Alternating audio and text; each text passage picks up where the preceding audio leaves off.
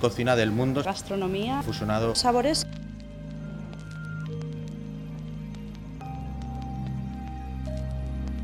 Somos unos amantes de la gastronomía y nos gusta muchísimo, lo que pasa que somos de Lleida, visitábamos regularmente la isla, la empezamos a visitar en invierno y pensamos que era un buen sitio para, para empezar con este proyecto. Sabrisa, al fin y al cabo, puede coger un abanico muy amplio de, del target es muy amplio, ya que de precios hay de todo tipo y de cocina también hay de todo tipo de cocina. Entonces eh, podemos abarcar a, mucho tipo de, clientes.